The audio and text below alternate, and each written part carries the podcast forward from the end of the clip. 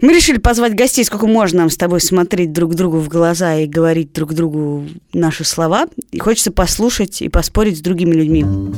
Это подкаст «Так вышло». Мы Андрей Бабицкий. И Катя Крангаус. И таким образом Катя хочет вас позвать на офлайн запись нашего подкаста. На открытую запись подкаста «Так вышло», которую мы проведем 3 апреля в пространстве In Liberty. Это будет вечером в 7.30. Столярный переулок, дом 3. Вы можете найти подтверждение этой встречи на сайте In Liberty. Ну, мы расшарим у себя в группе в Фейсбуке, ВКонтакте. Главное, пишите нам вопросы. Нам будет с чего начать. Мы немножко поговорим на заготовленную тему, а потом устроим блиц Блиц этический спор с э, вами. Если вы придете, мы вас будем очень ждать. Нам очень интересно посмотреть, кто же те 10 тысяч человек, которые нас слушают. Если Ты будет знаешь, о чем что у нас поспорить. уже так много слушателей? У нас много слушателей, и один из них прислал вопрос, с которого я хотел начать сегодняшний подкаст. Наконец-то мы покажем, как мы интерактивны, как мы взаимодействуем и контактируем с нашей аудиторией. Боже мой, кто тебя выпустил из клетки? Ладно, наш читатель Артур Фасонов пишет нам.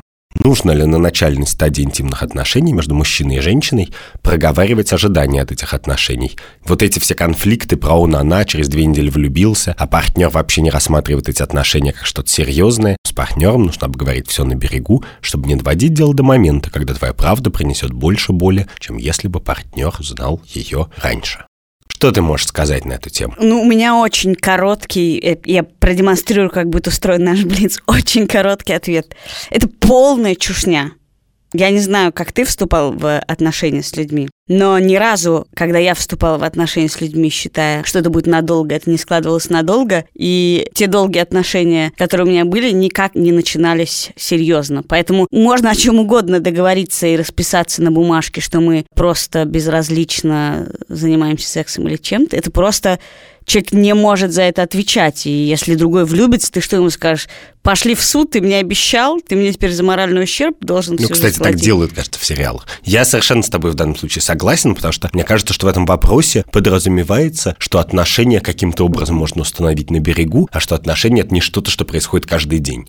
О чем не договорись, дальше будет первый завтрак, первый омлетик, скорлупка от первого омлетика для первого завтрака, и, может быть, все поменяется. А главное, Окситоцин. а главное, что это значит? Этот человек подразумевает, что в обратной ситуации ты можешь наоборот сказать, а теперь мы на берегу договариваемся, что мы не будем относиться друг к другу безразлично, что, к сожалению, тоже плохо контролируемо. Да, и это еще, мне кажется, это гораздо губительней. И кроме того, Артур, кажется, эта формулировка предполагает немножко, что женщинам нужно только одно, а именно многодетная семья как можно быстрее. А это, в принципе, не так в 21 веке, особенно в мегаполисе вроде Москвы, но и не только в нем. Верно же?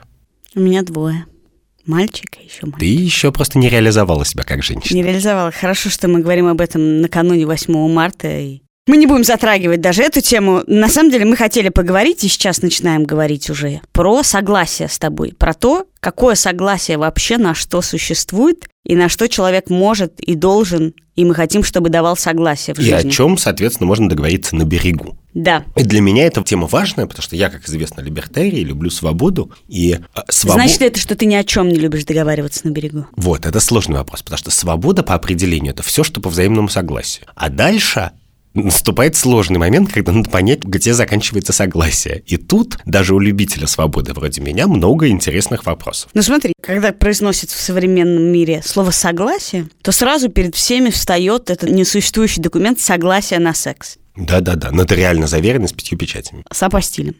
Согласие на секс – это как бы нечто, что абсолютно необходимо, за что топило движение МИТУ, за то, чтобы мужчины и женщины без согласия не э, приставали друг к другу. И одновременно с этим возникла оппозиция этому движению, что что вы хотите составить документы, всю искорку... Убрать всю романтику. всю да, да. искорку убрать. Мы можем чуть-чуть с тобой обсудить согласие на секс, хотя мы с тобой про это уже говорили в подкасте «Дело случая», который мы с тобой вели. Но мы поговорим про сегодня про любое согласие. Да. В прошлом выпуске мы с тобой говорили про согласие на прививки, про то, что родители за детей дают согласие на прививки. Да, это, кстати, очень философски интересный случай. Ты знаешь, нас еще читатели, иногда слушатели, обвиняют в том, что мы поменялись ролями, и раньше ты пургу несла, а теперь я. И я поэтому очень серьезно отнесся Знаешь, мне вообще читатель не пишет таких вещей. Вот-вот. И поэтому я серьезно отнесся к этому и к подкасту и подготовился, и почитал всякую философскую литературу.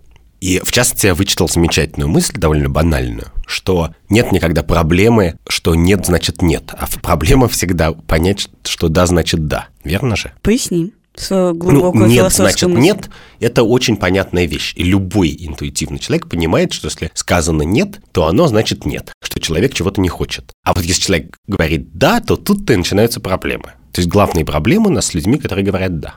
С людьми, которые говорят нет, у нас То нет никаких проблем. Главная проблема возникает после согласия. Конечно. Почему? Ну, было ли оно на самом деле дано? И дальше есть миллион случаев которые можно обсуждать по порядку, потому что прививки, это мы обсудим попозже, это случай гипотетического согласия. Когда ты говоришь, любой разумный человек согласился бы не болеть корью во взрослом возрасте. Поэтому и мой Васяша согласится, когда подрастет. То есть ты как бы за него сейчас соглашаешься. Ну, как бы да, Как и- когда ты его крестишь, поскольку он неразумный, ты за него берешь эту ответственность. Конечно, он будет верить в Бога, куда он денется. Да-да-да. Ты берешь на себя ответственность сказать, да, он дал мне гипотетическое согласие. Ну, в некотором смысле, я это так буду тебя называть. В том смысле, что ты не вполне это выдумал из головы, а вся твоя картина мира, весь твой опыт подсказывает, что если это вообще как бы твой ребенок, и ты его воспитаешь, то, и- ну и вообще он будет осознанный и разумный, как ты, то он согласится с какими-то важнейшими вещами, с которыми согласишься ты. И поэтому ты принимаешь за него там медицинские, в частности, решения, потому что, когда ему будет 20 лет, он согласится с тем, что ему 20 лет, а он Интересно, не что трогает. я всегда считала, что власть родителя за решение над ребенком зиждется не на гипотетическом согласии, если и когда этот ребенок вырастет и станет сознательным, то он примет такое же решение,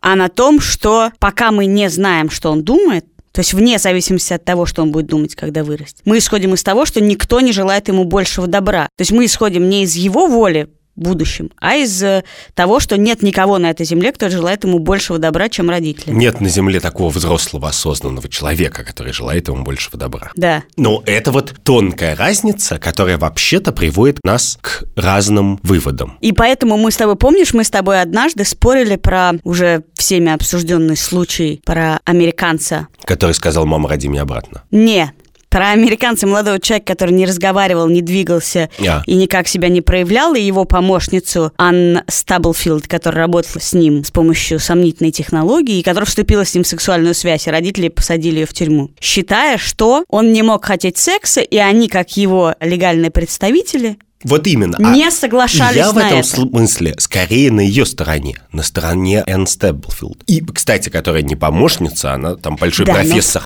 и, и, и как бы специалист. Но я на ее стороне, потому что мне кажется, что идея, что твой взрослый, а у них был ребенок с особенностями развития, сын, который был уже с взрослый. множественными, Да, очень взрослый, но там не умел читать, писать и разговаривать. и двигаться. Да. Гипотеза, что взрослый э, мужчина не хочет секса, мне кажется Так настолько нет, странной, именно, что... это не подходит под твою концепцию. Под мою как раз подходит. Если я родитель и желаю своему ребенку самого лучшего, и нет на земле живого существа, который желал бы ему большего добра, чем я, то в моих представлениях секс, безусловно, входит в набор самого лучшего, что он может получить. А в твоей категории, если мы говорим о гипотетическом согласии, он никогда не сможет это согласие ни в каком возрасте самостоятельно подтвердить. Да, но как раз твоя логика, что есть родители, и они желают ему добра. Но мы же видим, как поступили родители. Родители посадили эту женщину в тюрьму. Соответственно, либо мы должны признать, что они на самом деле не желают ему добра, либо мы должны сказать, что иногда желания добра недостаточно. А я как раз на стороне этой N нахожусь, потому что мне кажется совершенно естественным, что любой мужчина его возраста, способный физиологически и на секс, хочет секс. Слушай, вот смотри, если мы договариваемся, что согласие на секс, в принципе, нормальная вещь. Ну, мы не можем до конца договориться, в каком виде она должна быть, но и ты, и я, мы, в принципе, согласны, что хорошо, когда это по согласию. Но, в принципе, я, у меня нет опыта обратного, да. Да, а скажи мне, а как ты считаешь, это согласие вообще можно передавать третьим лицам? Право решать за тебя такие вещи. То есть мож, могу ли я сказать, Катя, в следующий раз, когда ко мне подкатят, ты будешь решать, согласиться за Да, меня и про нет? это даже было много комедий. Ну, типа, мне нет 18 лет, но вообще-то возраст согласия с 14.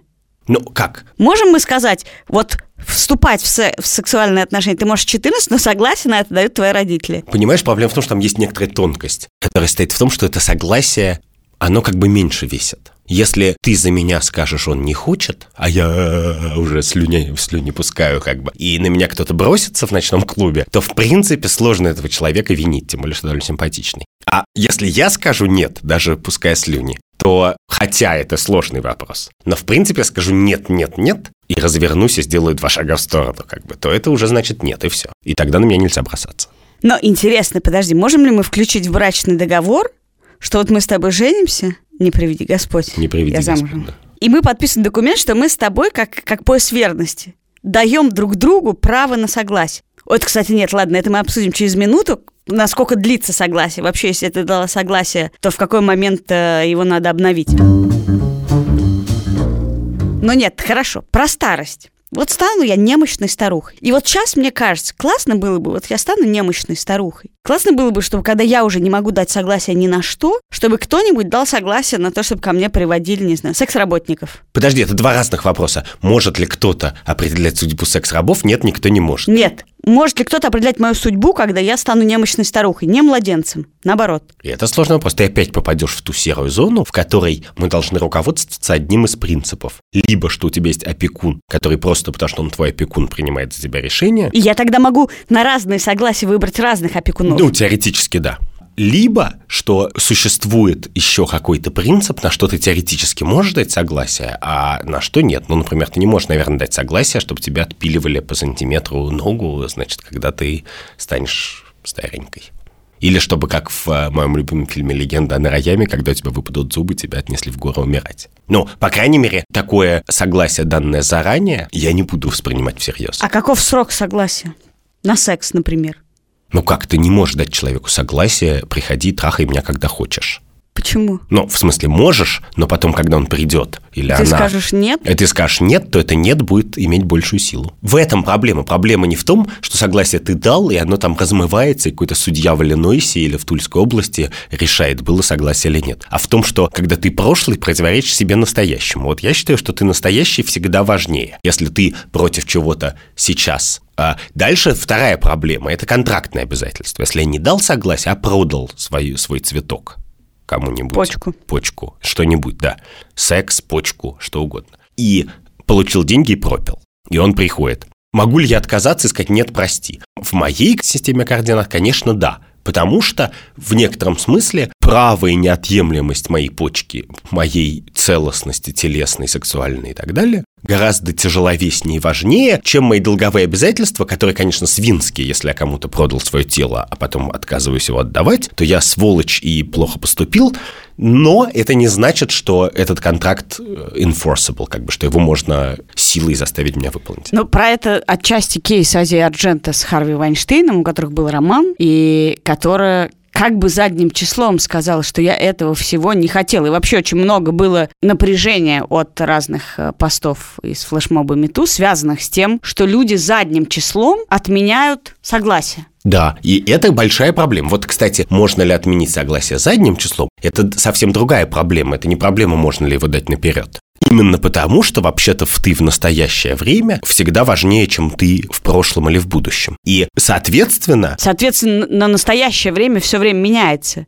ну, То, как, что я сейчас в настоящем времени говорю, я тогда этого не хотела, но это по-русски называется «ты пожалел», «ты сожалеешь о чем-то». Да, люди бывают, что сожалеют, но ты не можешь задним числом отменить согласие. Чтобы отменить это согласие, ты должен сказать, среди прочего, или убедить всех, или поверить в это сам, что были какие-то обстоятельства, которые мешали тебе трезво мысль. трезво и ответственно Возраст, принять позиция власти, вот это все. юный возраст, алкогольное опьянение и так далее. Это первый этап. Но на втором этапе можно задаться вопросом, а вот можно ли выдать согласие на секс в пьяном виде? Я много Ну, мы раз много выдавал. выдавали. Да, мы много выдавали, и не сказать, что я об этом жалею вообще. Но кто-то, наверное, жалеет. Но с другой стороны, вот если я пьяный, наделал глупостей, ну, самых разных, проигрался в пух в покер с семеркой, двойкой, Можно ли выдавать согласие на денежные игры в пьяном да, виде? да. После того, как я пьяный проигрался в покер, я же не говорю, простите, этого не было.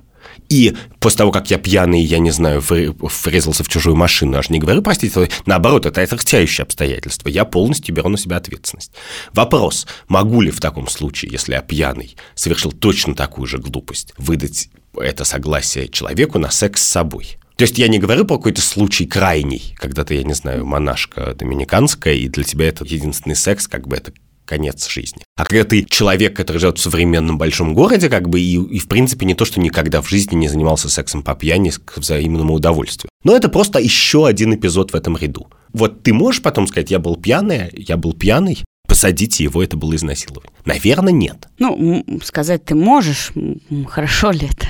Да, но это же как-то важная часть, потому что Дальше вот начинается вопрос, что мы все вроде считаем, что взрослый трезвый человек на какие-то простые вещи, типа простого секса, может выдать согласие. А дальше где заканчивается эта вот трезвая взрослость и взрослая трезвость? Интересно вообще, как мы определяем возраста согласия на разные вещи. Ну да, вот в Питере сейчас активисты движения «Весна» обвиняют в том, что он занимался сексом с девушкой 14 лет, совершенно еще незаконно собрав доказательства и так далее. Даже не буду говорить, как его зовут, потому что вообще все это обвинение яйца выеденного стоит. Но, в принципе, есть много стран, в которых, в принципе, 14 лет – возраст согласия.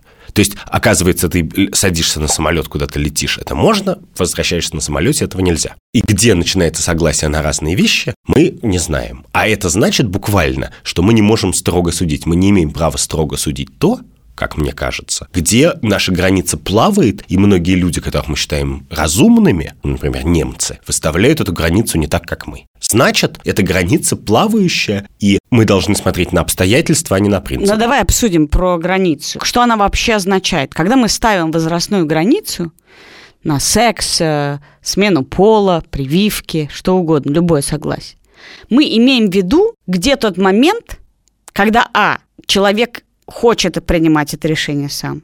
Потому что есть огромное количество решений, которые мы не хотим принимать решения в детстве. Ты не хочешь принимать решение, где тебе взять денег, например. Момент, когда, скорее всего, видимо, мы имеем в виду, что человек не пожалеет о принятом решении, а до этой границы пожалеет да. впоследствии. Ну, гарантированно. Что, кстати, оказывается чаще всего не так. Вообще о, о сексе ты жалеешь или не жалеешь, к сожалению, не в связи с возрастом, И а не в связи, связи с качеством секса даже, я бы сказал. А в связи с какими-то еще дополнительными. Что еще? Что еще мы вкладываем в этот возраст? Вот, но главное, что даже взрослые люди очень часто жалеют. Да. И, и, в и этом... чем старше, может быть, они тем больше жалеют. Ну, а в юности меньше жалеют. Ну, как да. раз задним числом люди думают, сколько я наделал глупостей, или как жаль, наоборот. Я да, иногда жалею, то, то, что, что я их не наделала. Поэтому то, что человек пожалеет потом, это вроде бы совсем не аргумент. Тогда что мы вкладываем в этот возраст? Вот, например, есть такая вещь, как смена пола. Очень тяжелая история. Человек должен быть совершеннолетним, пройти какие-то семь кругов ада, чтобы получить заключение и получить согласие на смену пола. Однако в Голливуде и вообще в Америке все очень как-то стали открыто смотреть на это. И недавно все расшаривали фотографии Науми Уотс с сыном в платье с хвостиком, очень симпатичной, выглядящей действительно девочка, а не мальчик. Это ее сын. И такая же история у, наоборот, дочери Джоли с Питом, которая называется Джеком, по-моему называет себя мужским именем. Да, но там важная часть, если это была ли там медицинская операция. Потому что Не-не, тоже... ни, у, ни у одного из них не было, но это именно интересно. Значит, родители дают согласие, ходи как хочешь, будь девочкой. Но вот именно физический облик мы считаем, что только в 18 лет мы готовы дать человеку согласие на это. Мы как кто? Как общество? Как... Мы как общество считаем, а почему что... мы как общество вообще имеем отношение к... Я могу тебе объяснить, какая логика в этом. Можно разделять, не разделять, но это логика, которую надо уметь слышать, которая состоит в том, что мы считаем, что некоторые решения просто очень дорого обходятся и в среднем, и тяжело весят, и очень влияют на судьбу. И эти решения бывают не медицинские, а, например, финансовые. Ну, я не знаю, например, подписать какой-нибудь договор дарственный на квартиру. И, в принципе, общество иногда поднимает, ну, законодательство той или иной страны, поднимает порог на какие-то транзакции, действия, сделки, решения для того, чтобы отсеять тех, кто импульсивно это делает, и оставить тех, кто хочет этого всерьез, и поэтому пройдет эту дорогу до конца. То есть у нас есть даже целый ранж этого согласия. Есть решения, которые ты можешь принимать сам. А, не знаю, что ты можешь принимать сам 8 лет. Ну, какой мультик тебе в детском YouTube посмотреть? Есть решения, которые за тебя принимают родители. Колоть ли тебе прививку, защищать ли тебя от болезни. Или даже переливать ли тебе кровь, потому что по религиозным соображениям, если они свидетели Иеговы, не в России, где их посадят сразу, а в какой-то другой стране, они могут отказаться переливать но тебе кровь. это сложно, потому что на эту тему тоже вводят разные да, законы. Да, но однако принципе... теоретически они могут ветировать или разрешать производить над тобой ряд э, Ну, медицинских манипуляций. Жизнеспасающий жи- а да, есть да. сверхрешения, которые мы и родителям не даем принимать, а говорим, мы сами примем, мы сами знаем, как лучше тебе, пока ты не, Ну не как, в некотором смысле, мне кажется, что эту логику правильнее формулировать так, хотя я как бы ее не, не разделяю в такой формулировке, но мне кажется, многие люди так это примерно формулируют, что пока ты не смысленыш, ты просто решение некоторой тяжести не имеешь права принимать. Не ты, не твои родители, не мы, государство, а просто мы сохраняем статус-кво, потому что его смена тебе обойдется в любом случае дорого, даже если ты будешь благодарен за нее судьбе, до там твоих 18 лет.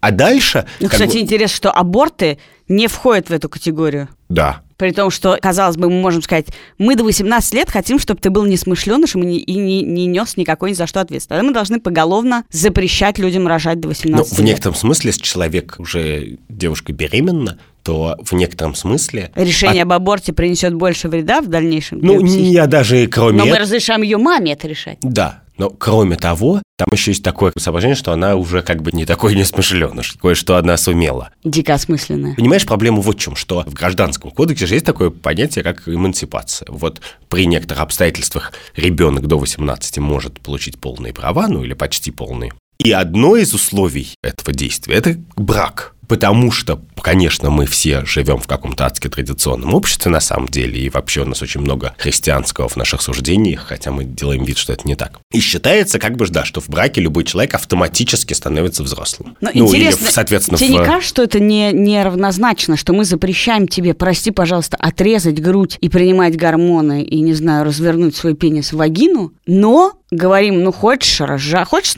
стань родителем, хочешь, роди еще одного человека на эту землю, которому мы сейчас не дадим ничего решать, и ты еще тоже не смышленыш, и мы как бы те руки выкрутим, а этого, ну хочешь, рожай. Нет, ну Что понятно. это как бы решение, на самом деле, одно решение про свое тело, ты можешь, ну хочешь, разверни, потом свернешь, хочешь, выкинешь, и это самое. Нет, ну подожди, это не А совсем... другое касается вообще еще одной жизни целой. Нет, но мы же не можем запретить зачинать детей, верно? Поэтому, когда мы сталкиваемся с такой ситуацией, мы... Почему не можем, если мы считаем, что это такое важное решение, мы можем всех прививать от э, беременности, колоть как бы тебе в семенные канальчики до Ты, 18 ты просто лет. в Гитлера превращаешься на ходу. Нет, не можем. Ну, Катюш, но мы не можем ничего никому колоть. Мы не можем э, От предотвратить... кори, значит, можем. При- От кори можем, А а, от детей до а от 18 детей лет до не можем. 18 не можем, да. И поэтому мы обычно оказываемся в ситуации, когда... А лю- почему, кстати, тебе кажется это жестоким, прости? Ровно поэтому, потому что это гораздо более тяжеловесное решение.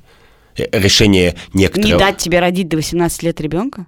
Ну, во-первых, Прости, муж- мужская контрацепция, она существует. Если ты всех мальчиков до 18 лет будешь прививать от э, беременности нежелательных. ты понимаешь, что, что возраст беременности зависит не от мальчика. Я сейчас, когда произносила это, думаю, но и там можно поработать, и там можно Полезно поработать. иметь в подкасте кандидата биологических наук. Ну, короче, вообще, что бы я без тебя делала? Маленькие мальчики, они довольно маленькие, они способны сделать беременными довольно взрослых женщин. Физиологически. Да, но почему тебе кажется жестоким эту часть решений взять на себя? Ты же не против контрацепции, мне кажется?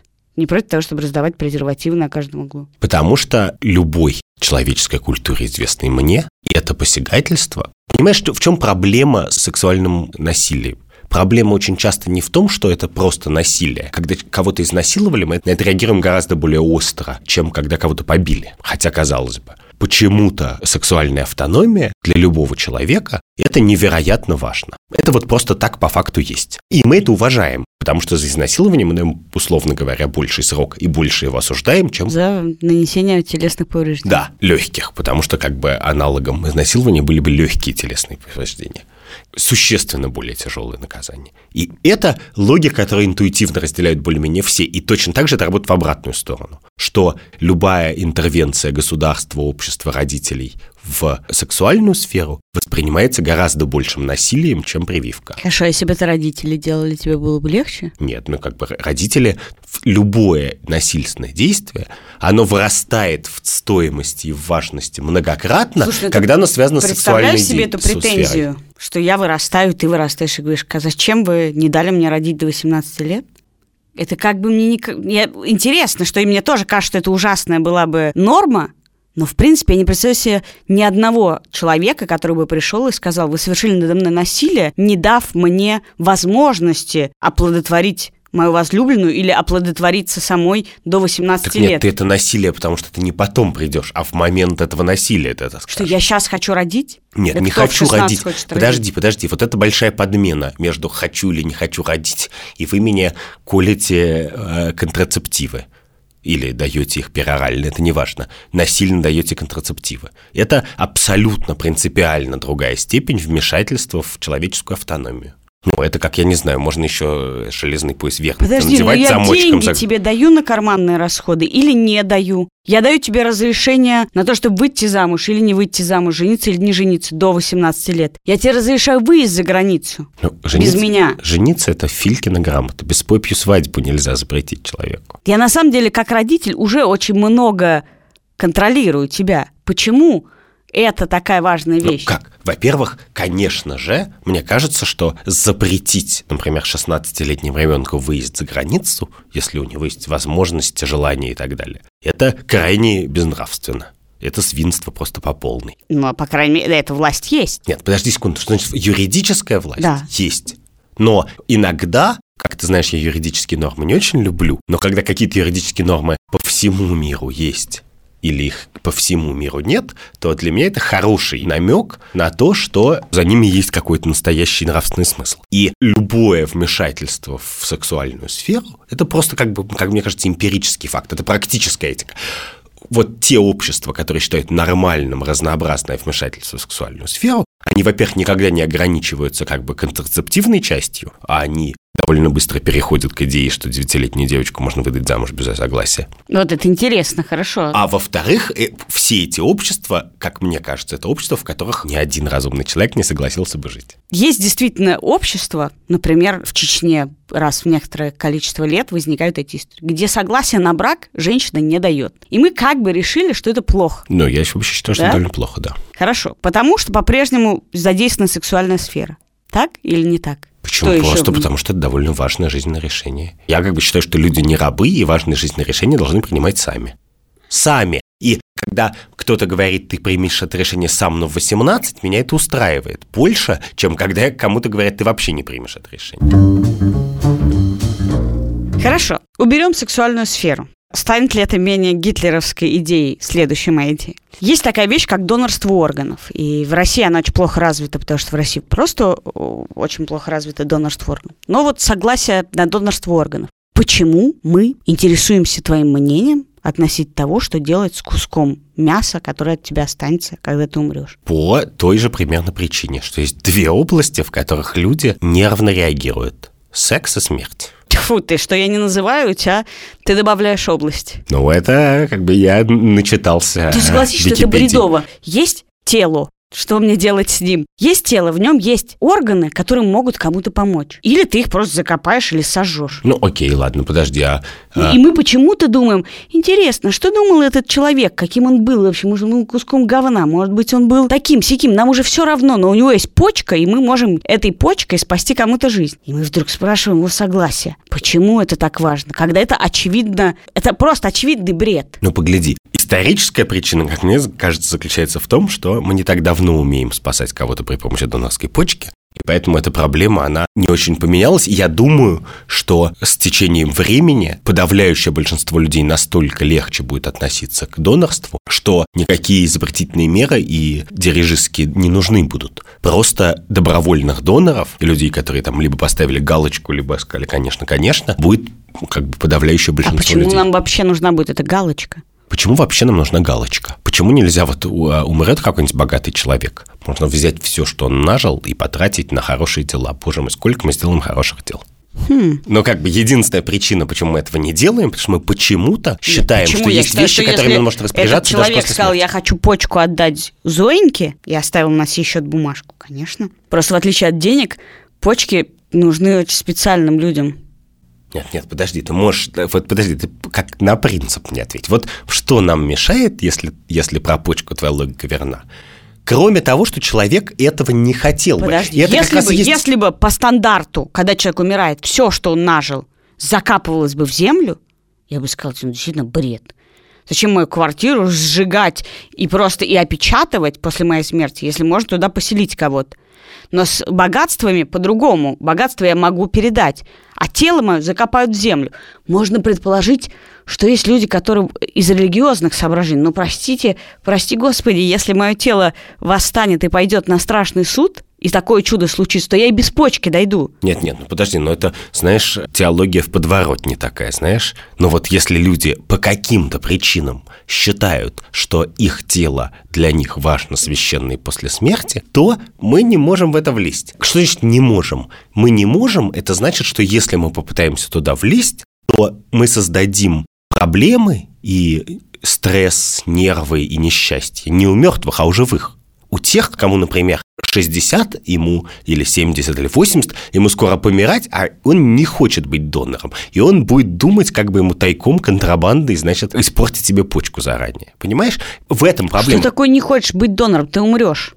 Я, может, не хочу, чтобы после меня люди жили. Подожди, ты мне сейчас говоришь так, я не могу себе представить, что такие люди есть. Нет, такие люди я могу есть. себе представить, что такие люди есть, я не могу понять, почему мы придаем значение их желаниям. Могу тебе сказать, мы придаем значение желаниям человеческим, когда это сильные желания. Потому что мы подозреваем, что если эти желания сильны, то люди пойдут на преступление, контрабанду и что угодно для того, чтобы нам помешать. А когда, если мы, например, повышаем налоги, я вот против налогов. Но когда ты повышаешь налоги там с 25 до 27 процентов, это вызывает возмущение, и кто-то начинает от них уклоняться, но люди не начинают массово ходить и друг друга убивать, там, прятать, я не знаю, избегать в тайгу, чтобы не платить эти налоги. А есть какие-то вмешательства, которые мы даже исторически это знаем. Люди переживают очень плохо и готовы уже при жизни предпринимать очень большие усилия для того, чтобы... И, собственно, мой тезис такой, важная часть согласия состоит в том, что, конечно же, согласие мы в разных ситуациях требуем разной степени согласия. И степень согласия, которую мы требуем от человека, она очень зависит от того, как та или иная сфера жизни вообще оценивается, насколько она важна по каким-то разным субъективным причинам для людей. Но вот наш опыт, богатый опыт человечества, показывает, что смерть и секс, например, это безумно важные вещи. Да, но не кажется ли тебе тогда, что если мы ограничиваем снизу право на согласие на секс, ограничиваем еще в разных областях там вообще твое право на принятие согласия за себя и передаем его родителям в каких-то случаях или опекуна, то, например, если взять донорство органов, то это согласие надо дать возможность людям как бы давать только, например, когда они закончили университет между, не знаю, 20 и 30 годами. Время, когда они мыслят разумно, рационально и принимают осмысленные решения не от страха или чего-то еще, а вот так вот. И мы говорим, вот у тебя время, 10 лет, решай. А потом мы говорим, все, ты как бы все. Ну, у меня на эту тему есть сильная позиция, но она моя сильная позиция. Но она настолько сильная, что я все-таки произнесу вслух. Мне кажется, что было бы неимоверно скучно, плохо и непродуктивно жить в мире, в котором большинство людей не являются взрослыми людьми. А мне наоборот кажется, что любого человека в случае, если отсутствуют специальные очень обстоятельства, надо считать разумным, и только это делает нашу жизнь осмысленней. Если большинство людей вокруг тебя неразумны, то ты уже теряешь любые ориентиры. И даже если как бы мальчик или девочка, который ты долго-долго клеишь, говорит тебе «да, пошли, побежали, побежали в постель», то ты не знаешь, почему и как он или она это говорит. Потому что все, они уже неразумные. Что для того, чтобы получить удовольствие от согласия, ты должен верить в то, что человек, с другой стороны, разумный и взрослый. А?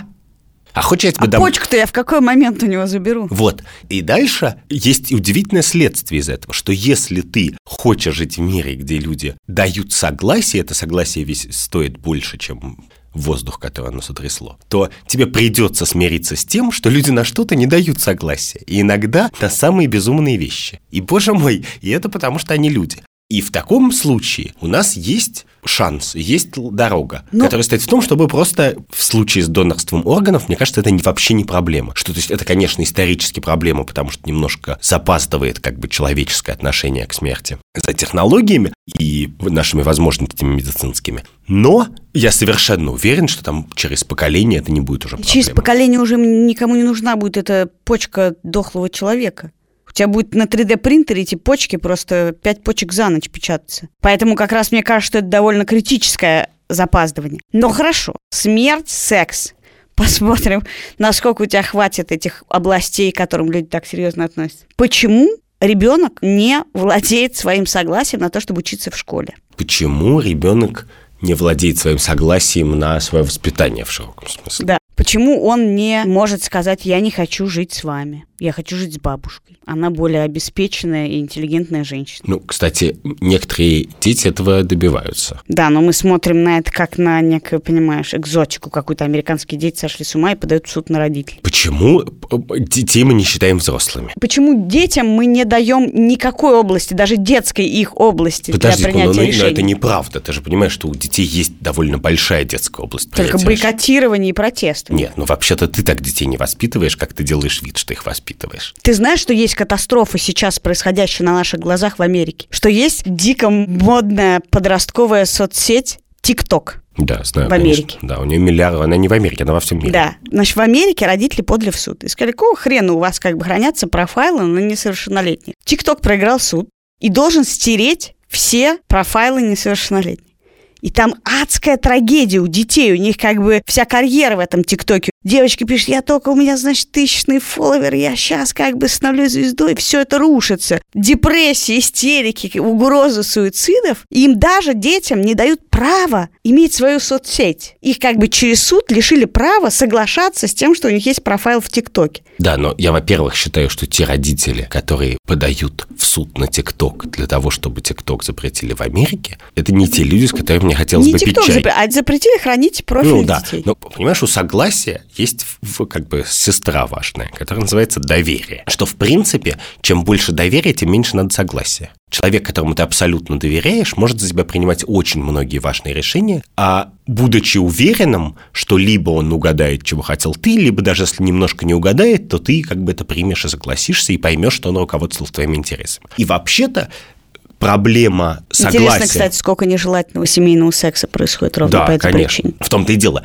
В браке бывает точно такое же недоверие, как за пределами брака. И вообще-то важный вопрос, и важный вопрос, возвращаясь к Артуру, который задал первый вопрос. Конечно, вопрос про доверие, что при наличии доверия согласия не нужно. Проговаривать каждый шаг нужно, когда базово нет доверия. Ты приходишь я не знаю, к незнакомому человеку на незнакомый рынок покупать помидоры, и там надо проговорить все. Нет, нет, пожалуйста, вот этот помидорчик, и вот этот, и вот этот. Вот я только эти брал. И вот по такой цене, и дайте еще я перепроверю. Или А- ты говоришь, дайте самые сладкие э. Да. А если ты приходишь на свой рынок, ты уже говоришь, слушай, дай мне самые сладкие помидоры. И тебе дают... Мама приезжает.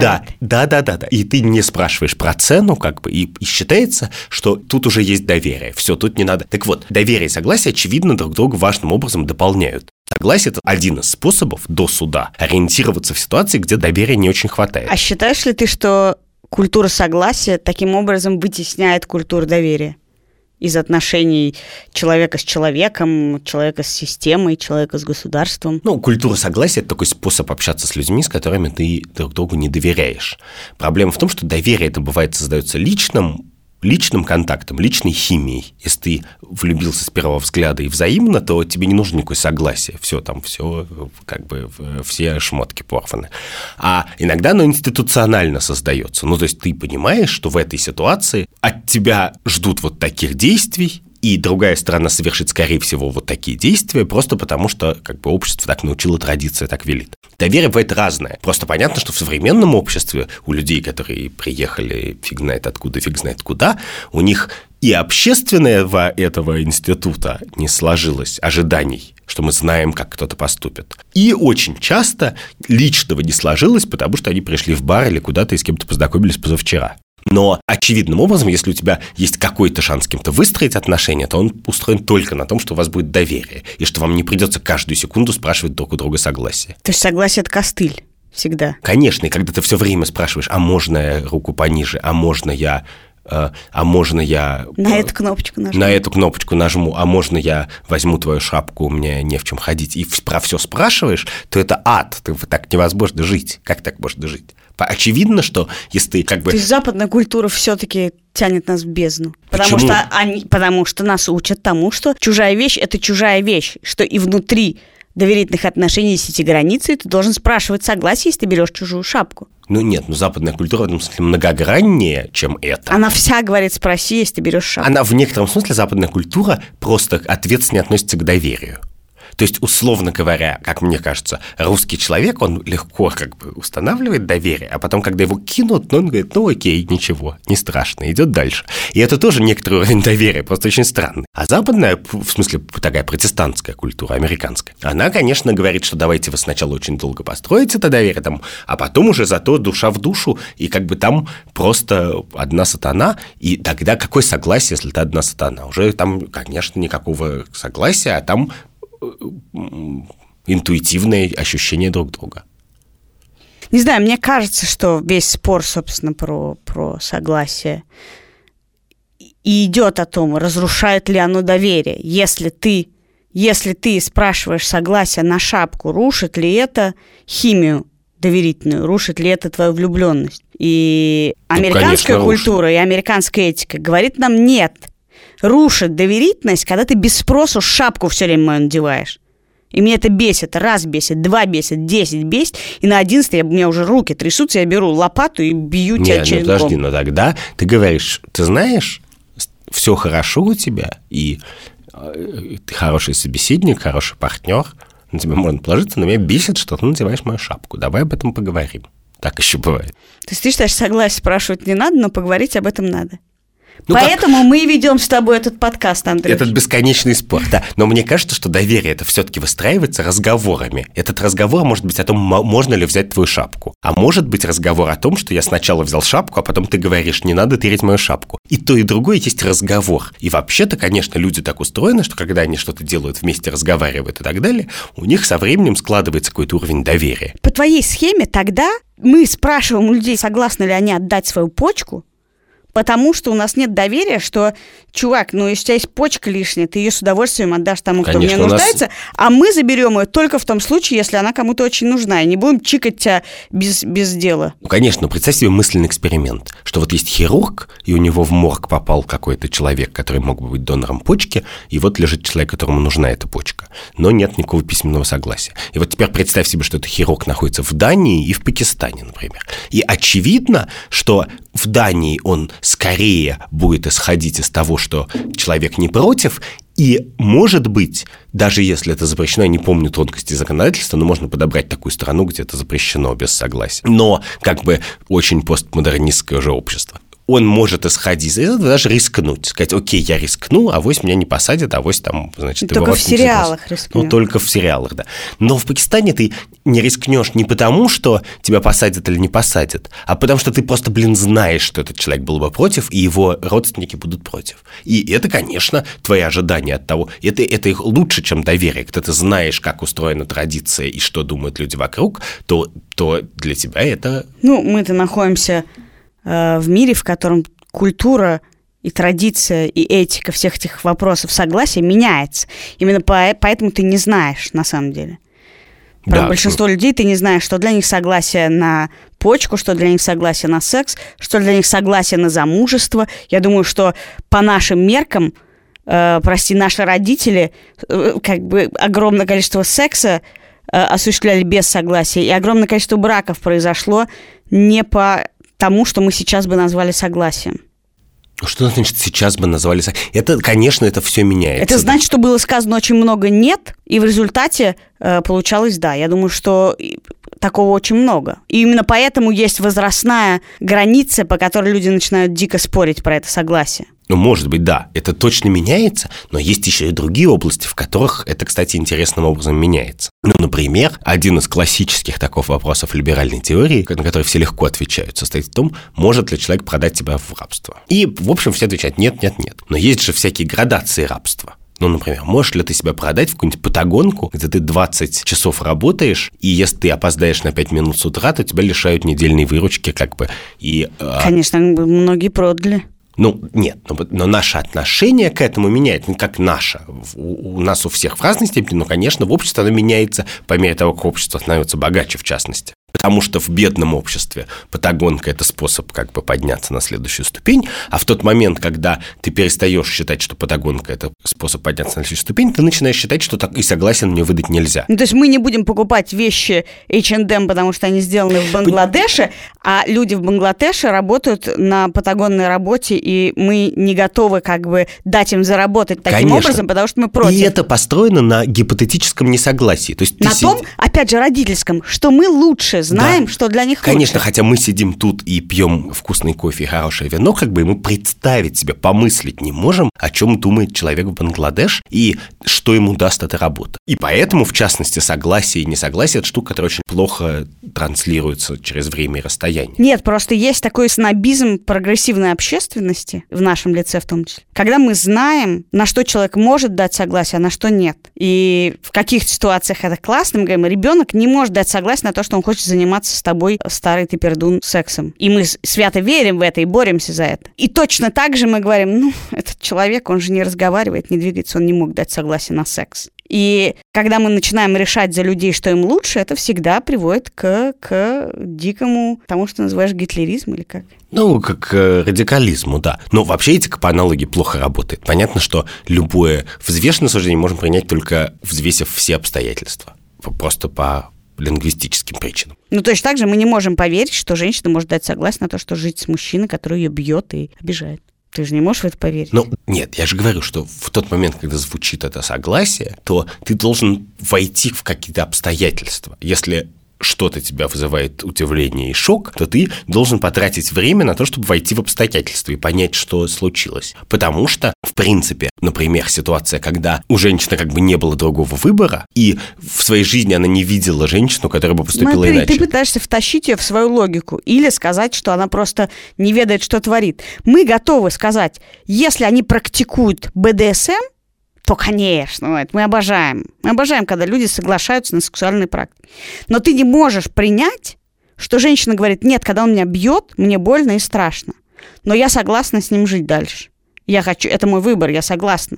Не трогайте меня, не боритесь, не пытайтесь меня спасти. И вот этого наше общество пережить не способно. Да, это интересно, но когда ты видишь, что люди соглашаются на что-то дикое с твоей стороны, то ты должен каким-то образом, если тебе недостаточно себя на это примерить, ну как-то это... Вот, там, мне кажется, что это невозможно, и там никогда нет финального решения.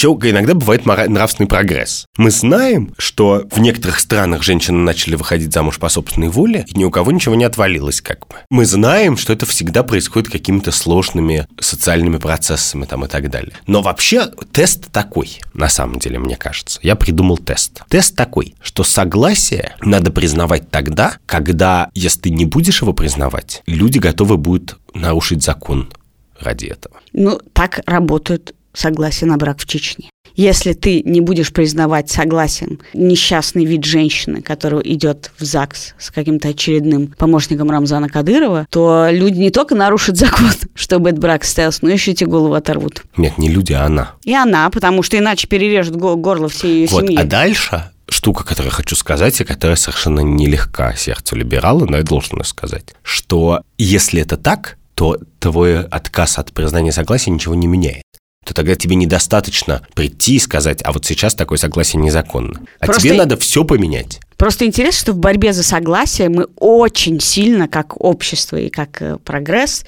навязываем человеку, на что он должен соглашаться, а на что нет. И это на самом деле интересно. Я сама в этом подкасте говорю, ты должен соглашаться на донорство органов. В прошлый раз мы говорили, ты должен делать прививки и соглашаться на делание прививок. И это очень интересно, что мы как бы делаем вид, что даем свободу, говорить да и говори нет, но говорим до 18, как бы этому говори да, этому не говори да, а там вот до 18 этого делай, потом не делай. Донорство органов ты можешь согласиться, а вот не согласиться это уже скотство. Ну и да. так далее, и так далее, что мы этим согласием навязываем свои представления. Конечно, в смысле, мы ни на что не можем посмотреть вне своих представлений. Это такая кантианская мысль главная. И именно поэтому, Андрюш, мы с тобой 3 апреля будем записывать наш подкаст публично и хотим услышать другие представления. Мы поговорим в пространстве In Liberty 8 апреля в 7.30 на заготовленную тему, а потом начнем блиц этические споры с нашими слушателями, которых мы очень зовем прийти и поспорить с нами на вами заготовленные или нами заготовленные этические темы. А я можно завершу наш сегодняшний подкаст? Я скажу, пожалуйста, подписывайтесь на нас в Фейсбуке, ВКонтакте, слушайте нас в iTunes, в Google подкасте, Аверкасте, рассказывайте друзьям, ставьте рецензии, звездочки. Нам это очень помогает. Можно я закончу наш подкаст вопросом таким? Просто Я рада, что ты спросил согласия моего. Да, можно. Андрюш. маленькая история про согласие. Вот есть пожилой богатый человек, у него есть внук. И внук убивает дедушку ради наследства. А потом дедушка наследство открывают, и там написано «все передаю внуку». Это наследство стоит признавать или нет? Конечно. С вами был подкаст «Так вышло». Я Катя Крангаус. Я Андрей Бабицкий. До встречи 3 апреля. Увидимся. Усл- Увидимся. Наконец-то мы увидимся. Мы увидимся и услышим друг друга через неделю. До свидания. Пока. Пока.